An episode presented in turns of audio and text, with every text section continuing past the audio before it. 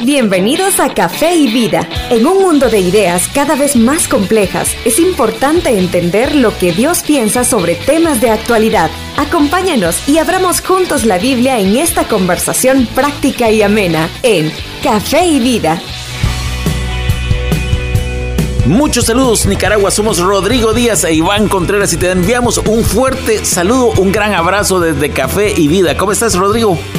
Muy bien, Iván, estamos comenzando una semana más en este programa tan bonito que estamos eh, teniendo la oportunidad de, conducir y es una bendición para nosotros iniciar una vez más con nuestros amigos Radio Escuchas. Eso, buenísimo. Mira, yo te hago una pregunta. ¿En lo que va de Navidad, has subido de peso?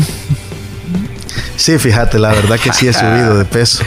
ok, ok. ¿Y vos? ¿Y vos? Fíjate que yo estaba poniéndome a dieta y estaba haciendo ejercicio y creo que no he subido, pero he recuperado un par de libritas. Pero, ¿por qué viene la pregunta? Ah, bueno, por el, por el nombre de nuestra miniserie de, esta semana que vamos a estar eh, comenzando. Bueno, el nombre de la miniserie de esta semana, eh, bueno, realmente va a ser una miniserie, Iván, te cuento, en dos partes. En dos partes, ajá. Sí, vamos a hacer dos semanas del mismo tema. Ajá, o sea que va a ser, este va a ser temporada 1, la de esta semana. Temporada 1, exactamente. Y luego en la próxima semana la segunda temporada. El nombre de nuestra miniserie se llama Año Nuevo, Dieta Nueva. Año Nuevo, Dieta Nueva. Eso, bárbaro. Mira, tú sabes que dicen que este es el propósito más común para el próximo año, porque obviamente nos vamos a, a proyectar a lo que esperamos para el 2022 y que nuestros amigos, pues de alguna forma natural en esta época, igual que nosotros pues reflexionamos sobre lo que ha pasado y una de las cosas principales que uno dice es, hey, el otro año quiero, quiero hacer ejercicio y quiero comer más saludable. Sí, fíjate que, ah, bueno, en Nicaragua tenemos el dicho de que estamos a dieta, ¿sabes tú? Sí, claro. A dieta, a dieta males, a dieta tortillas y a dieta todo lo demás. Así que ya sabes, ¿verdad? Que siempre en Nicaragua siempre estamos a dieta. Sí, por supuesto. Mínimo, mínimo. Mira, pero, pero ¿por qué estamos hablando de, de Año Nuevo, Dieta Nueva? Bueno, es una buena pregunta porque eh, durante, durante lo que fue el año 2021 y cada vez que termina un año, ¿Sí? yo creo que es bueno ver hacia atrás para ver qué se hizo bien, qué se hizo mal, eh, qué, cosas podemos mejorar, qué cosas Dios nos, nos, nos, mandó a hacer y no las hicimos como debíamos eh, hacerlo, ¿verdad? Cómo nos alimentamos espiritualmente también. Eh, recordemos que al final del año podemos ver realmente, o, en las temporadas últimas del año, Navidad, Año Nuevo, muchas veces hay muchos excesos en la comida, ¿verdad? Y entonces muchas reuniones. terminan mucha por, por el exceso de reuniones o por muchas reuniones de trabajo, reuniones de la casa, vienen los familiares de afuera eh, o lo que sea, ¿verdad? Hay muchas comidas de fin de año y Navidad y algunos si no se cuidan pueden terminar en forma, pero en forma de, de algo más. en forma de tamal. en forma de nacatamal, quizás, ¿verdad? Yo, por ejemplo, estoy en forma. Bien, bien en forma, pero no te voy a decir en forma de qué. ok, ok, de Pero estamos pensando en eso, fíjate, pensamos que este es un buen momento para reflexionar sobre cómo ha estado nuestra vida, eh, cómo estamos cerrando este 2021, como todo, cómo podemos mejorar como creyentes. Sí.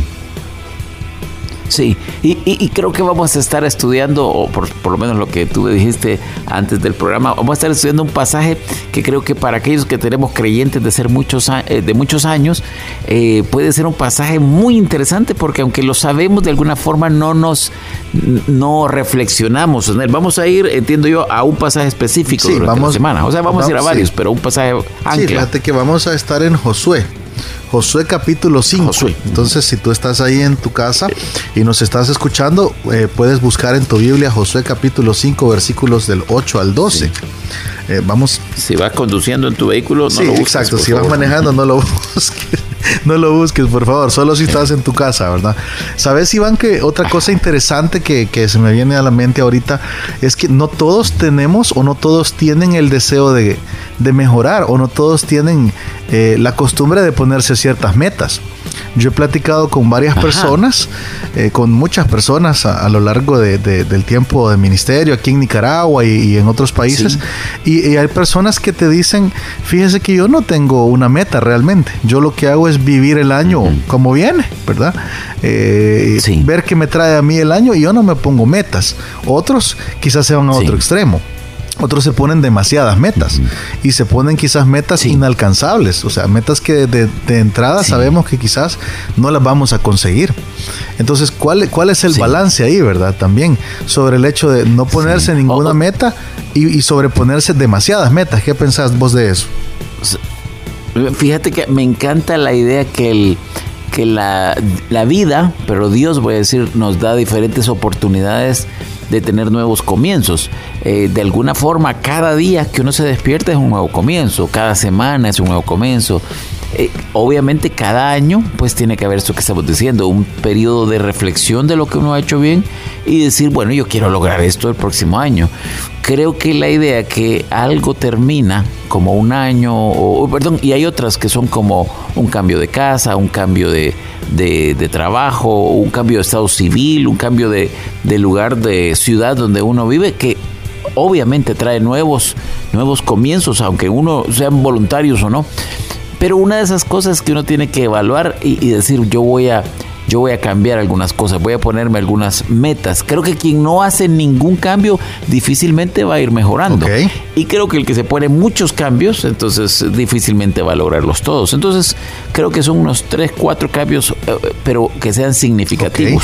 Bueno, en este caso, hablando de la palabra cambio, vos hablaste de, cambio, ¿verdad? Sí. Eh, lo que vamos a aprender esta semana es que Dios eh, cuando él estaba eh, preparando a su pueblo para entrar a la tierra prometida. Tú recuerdas, el libro de Josué es un libro que nos habla de la conquista de la tierra prometida eh, del pueblo de Israel y cómo Dios utilizó a Josué para esto.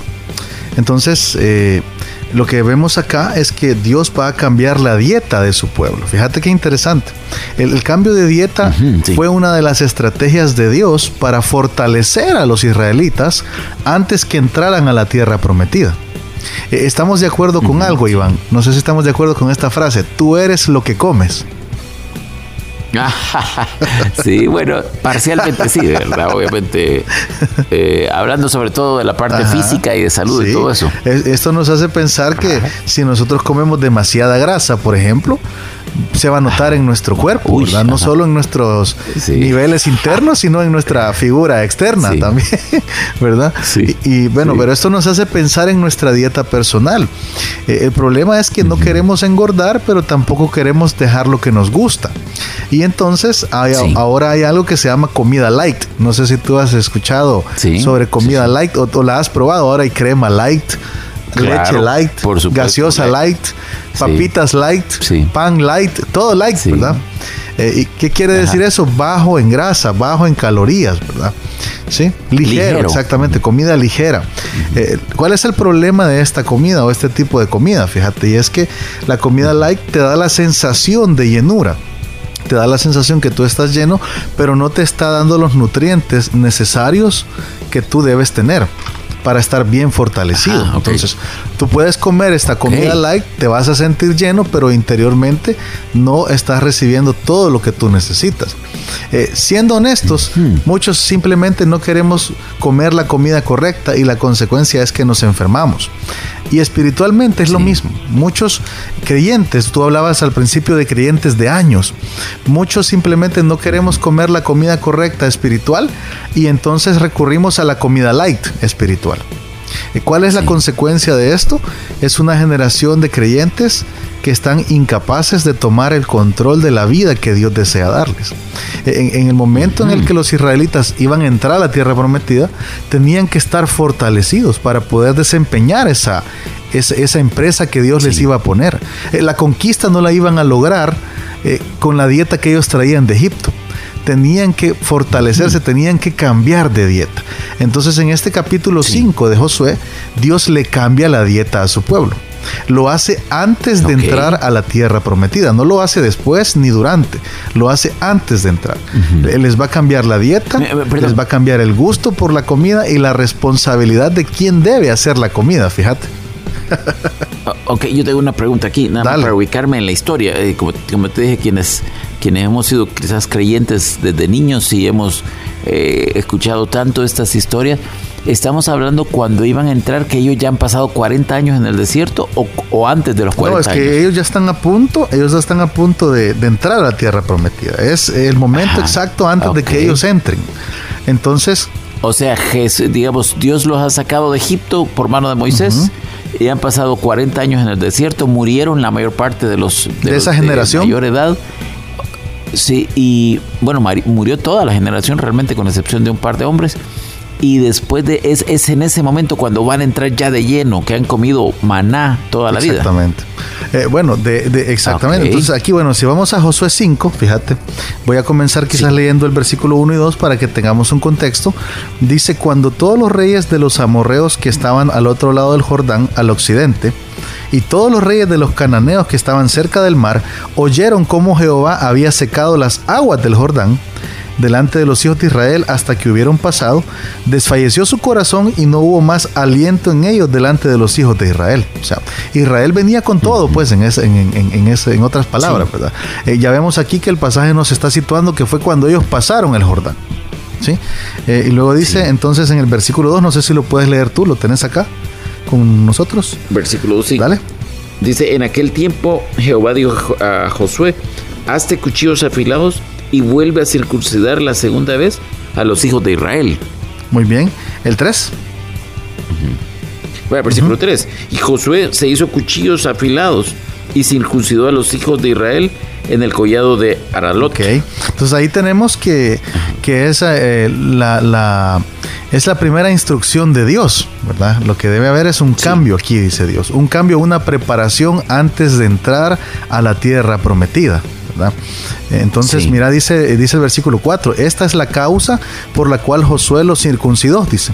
Todo el pueblo que había salido de Egipto, los varones, todos los hombres de guerra, habían muerto en el desierto, por, por el camino después que salieron de Egipto pues todos los del pueblo que habían salido estaban circuncidados, mas todo el pueblo que había nacido en el desierto por el camino, después que hubo salido de Egipto, no estaba circuncidado. Qué interesante, ¿verdad? Entonces ahí vemos una generación que no estaba preparada para conquistar, eh, no estaba preparada ni espiritualmente ni físicamente para conquistar, porque la generación anterior ya se había muerto, como tú dijiste, ¿verdad? Es algo interesante. quizás es bueno es bueno, es bueno eh, que quienes nos escuchan comprendan esa situación. Dios los saca de Egipto con mano poderosa para hacerles que entren a la tierra prometida. Mandan los espías, aquellos dos espías famosos, y diez dicen no se puede, dos dicen sí se puede, y Josué. Y entonces Dios les castiga por su incredulidad y los manda 40 años al desierto. Dice básicamente, toda esta generación va a morir en el desierto y sus hijos son los que van a entrar. Creo que mueren los de 20 años arriba, si mal no sí, recuerdo. tremendo. Ahora, ¿podrías leer tu versículo 6 al 7?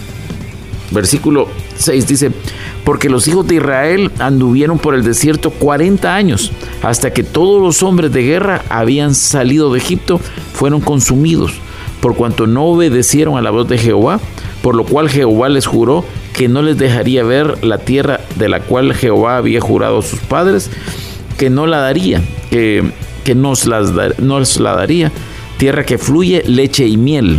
Muy bien. Eh, dice, y dice el 7, a los hijos de ellos que él había hecho suceder en su lugar, Josué los circuncidó, pues eran incircuncisos porque no habían sido circuncidados por el camino. Entonces podemos ver ahí que esta es otra generación de israelitas. Ya no es la misma generación que estuvo en el desierto, ni porque ya se murieron. Entonces esta es una generación bien inexperta. Es una generación que, no conoce la guerra, que no conoce eh, el esfuerzo, que no conoce la esclavitud, pero que tampoco conoce la tierra prometida. Es bien interesante. Mm. Solo han oído historias sobre cómo fueron esclavos. Qué tremendo esa, esa parte. tenemos que hacer la primera pausa, la primera pausa de la semana. Eh, pero entonces dejamos aquí a este pueblo que es un pueblo renovado, son los, son los millennials de, Israel que ya están grandes y entonces, pero no han conocido la guerra, no estuvieron circuncidados. Todo lo que han oído son las historias de sus padres y sus abuelos que ya murieron. Exactamente. Y vamos a ver en el siguiente bloque qué pasa con ellos. Excelente, Ok, ya volvemos. Queremos saber más de ti. Escríbenos a nuestras redes sociales. Cuéntanos lo que piensas, inquietudes y temas que quisieras que tratemos. Encuéntranos en las redes sociales como Café y Vida. Hola, te saluda Rodrigo Díaz, pastor de Iglesia Bautista Vida Nueva en la ciudad de Managua. En Vida Nueva somos una comunidad de creyentes enfocados en glorificar a Dios por medio de alcanzar a los perdidos y disipular a los creyentes. Vosotros sois la luz del mundo. Vida Nueva, acompáñanos en nuestros cultos cada domingo a las 10 de la mañana en Hotel Mi Roca, en Colonial Los Robles. Será un gusto recibirte. Puedes ubicar Hotel Mi Roca en Waze y en Maps.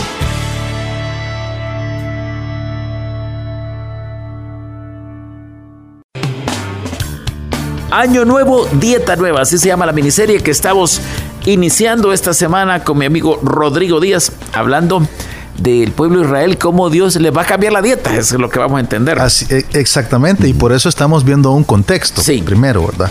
Vemos que este pueblo necesita un cambio de dieta porque primero son incircuncisos, son inexpertos, son jóvenes, son una generación que ya no es la generación que, anduvo 40 años en el desierto, eh, sino que todos ellos ya murieron, no conocen la guerra, no conocen la esclavitud, pero tampoco conocen la libertad plena. Eh, de estar en su propia tierra. Sí, mira, quiere decir que, aquí, los mayores de estos tenían 60 años, los mayores mayores. Más o menos, sí. Yo creo que por ahí, ¿verdad? Sí. Sí.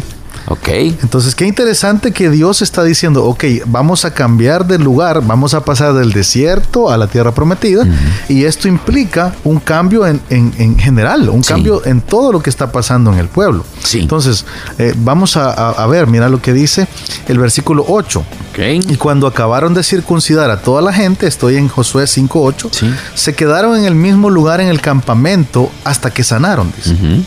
y Jehová dijo a Josué, hoy he quitado de vosotros el oprobio de Egipto. Por lo cual el nombre de aquel lugar fue llamado Gilgal hasta hoy.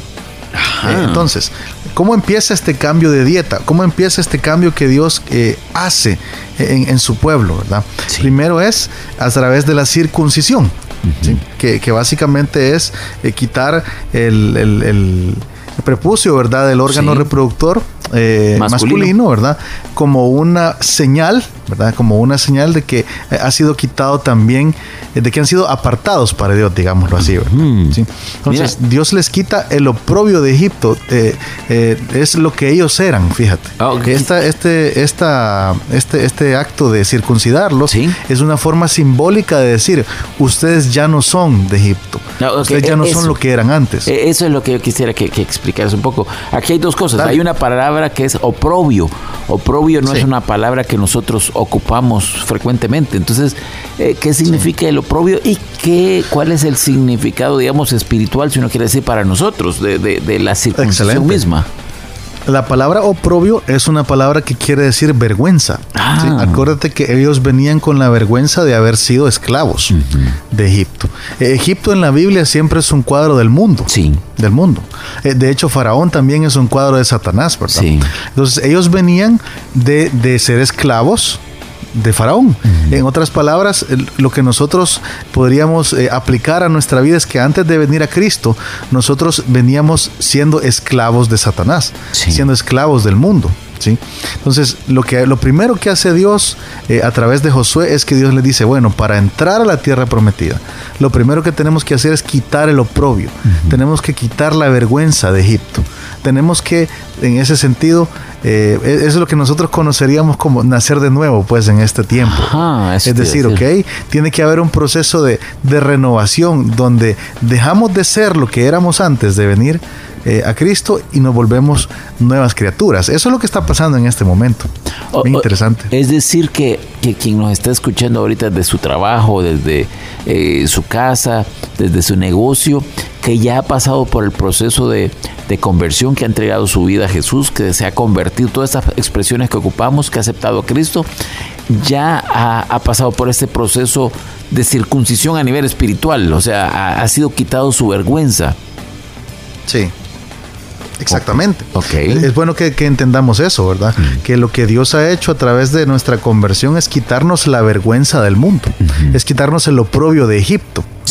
Eh, tú ya no eres esclavo de tus pecados, ya no eres esclavo del mundo. Ya no eres esclavo de Satanás, ya no estás en la familia de Satanás, eh, según lo dice la palabra de Dios. Si estás en Cristo, eres una nueva criatura y estás listo para conquistar eh, la tierra prometida. Estás listo para tomar control de las áreas de tu vida y de tu carácter que Dios te quiere entregar, fíjate. Eh, es bueno que también eh, podamos poner esta, esta esta enseñanza. La tierra prometida en la Biblia siempre es un cuadro de la vida plena que Dios nos quiere dar. Es un cuadro de la vida en abundancia que Jesús prometió. Es un cuadro de una vida cristiana en donde nosotros estamos realizados, fíjate.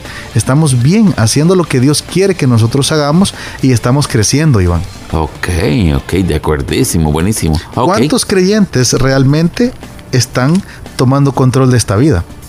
¿Cuántos creyentes realmente están viviendo la vida, la calidad de vida que Dios quiere que nosotros vivamos a nivel espiritual, ¿no te parece? Sí, sí, completamente. Eh, la, la, vida espiritual de aquellos que nos escuchan, que, que se han convertido, digamos, que han conocido al Señor, debe ser una, una vida buena, plena.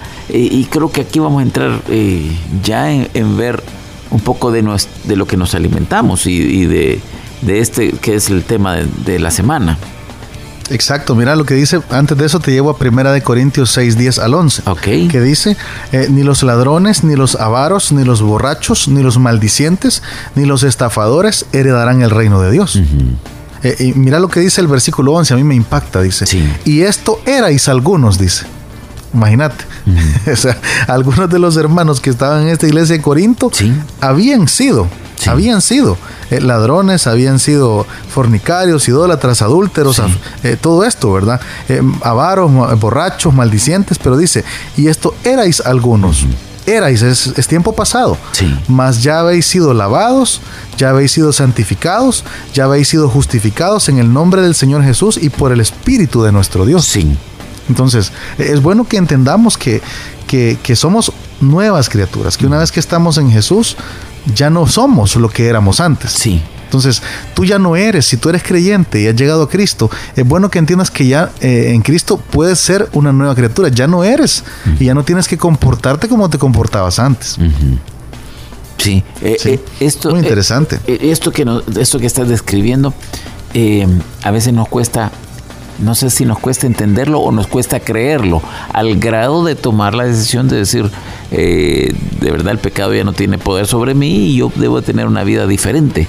Pero no te quiero eh, romper tu esquema porque hay tantas cosas que vienen a la mente sobre Pero la verdad, pero la verdad es que eso que estás diciendo es muy ah, cierto. Yo creo que cuesta creerlo y por lo tanto cuesta practicarlo, pero es así, o sea, yo creo que tenemos que creer lo que dice la palabra de Dios. Claro. Y, en consecuencia actuar actuar en consecuencia, perdón, con lo que está diciendo la Biblia, ¿verdad? quizás Ahora, una forma de decirlo es el que el creyente que nos escucha, que ha nacido de nuevo, que tiene el Espíritu Santo en su corazón, que tiene y que tiene una vida que está fuera del orden de Dios, para no decir una vida desordenada, eh, es algo que no cuadra, que no cuadra. Debemos tener una vida coherente. Ok, eh, que, nos, que nos vamos a ir con el pasaje.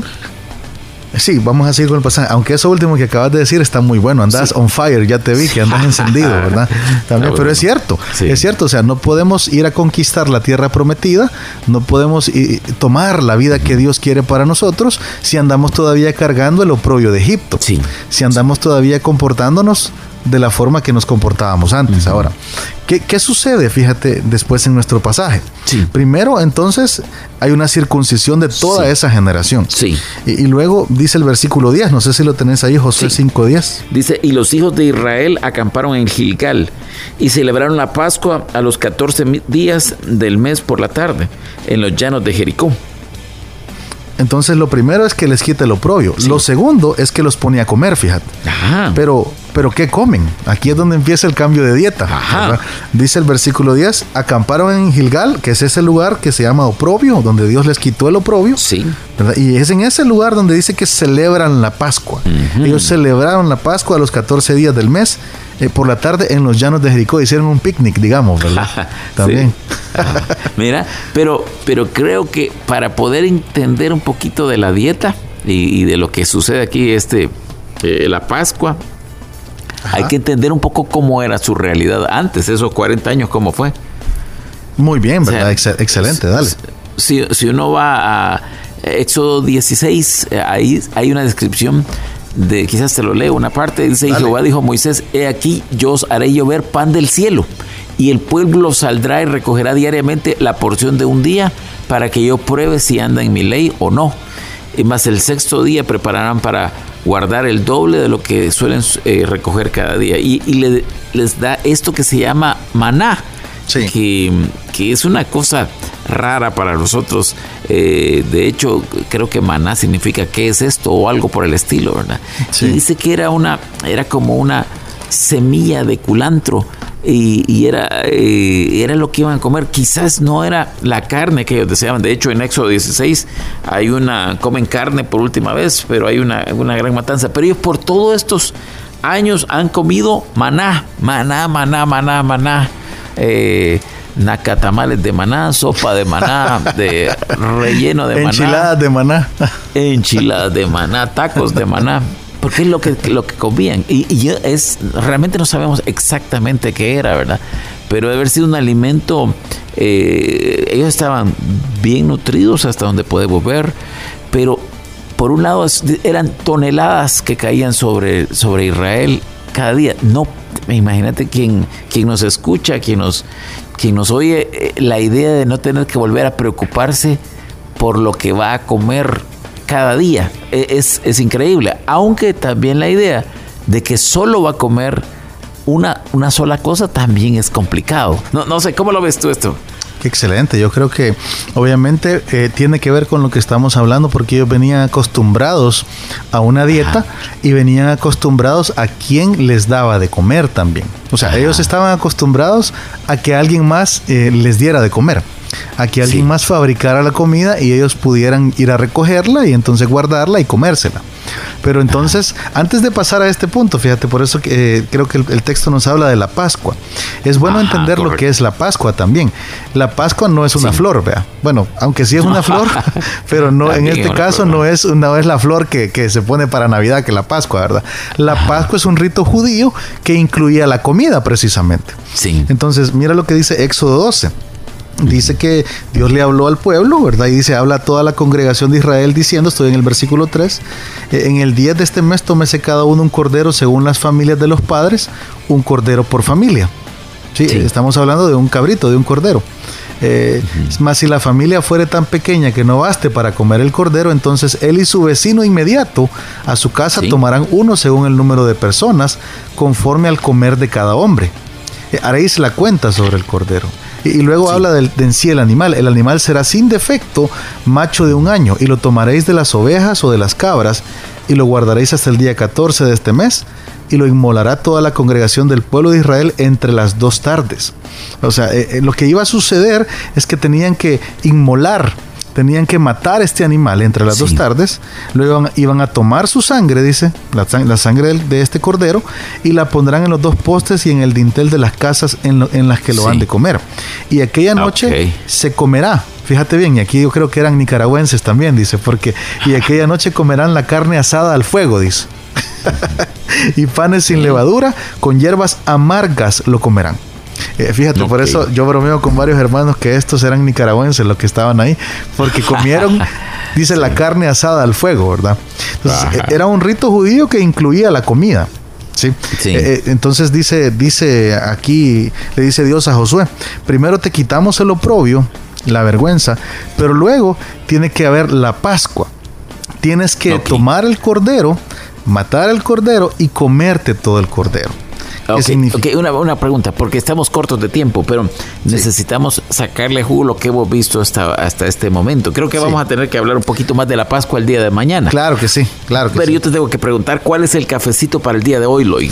Bueno, el cafecito de hoy eh, tiene que ver con eh, estar evaluando o evaluar cómo hemos vivido nuestra vida este año, cómo ha estado nuestra vida y entender que tiene que haber un cambio de dieta espiritual. Si nosotros queremos mejorar este próximo año, quizás eso es lo, lo, primero, ¿verdad? Que tengamos el deseo de mejorar, podemos, eh, debemos de entender que tenemos que cambiar de dieta espiritual. Y una parte pasa por entender que ya no somos lo que éramos antes, sino que Dios nos ha librado de eso. Ok, excelente. Entonces es, es entender quiénes somos, quiénes somos en Cristo. Muy bien. ¿Es por ahí? Por ahí es, exactamente. Ok, y esto, el entender quiénes somos, nos va a llevar a tener una dieta espiritual tremenda, diferente. Ok, mira, se nos ha ido el tiempo, fíjate, hoy se fue rapidito.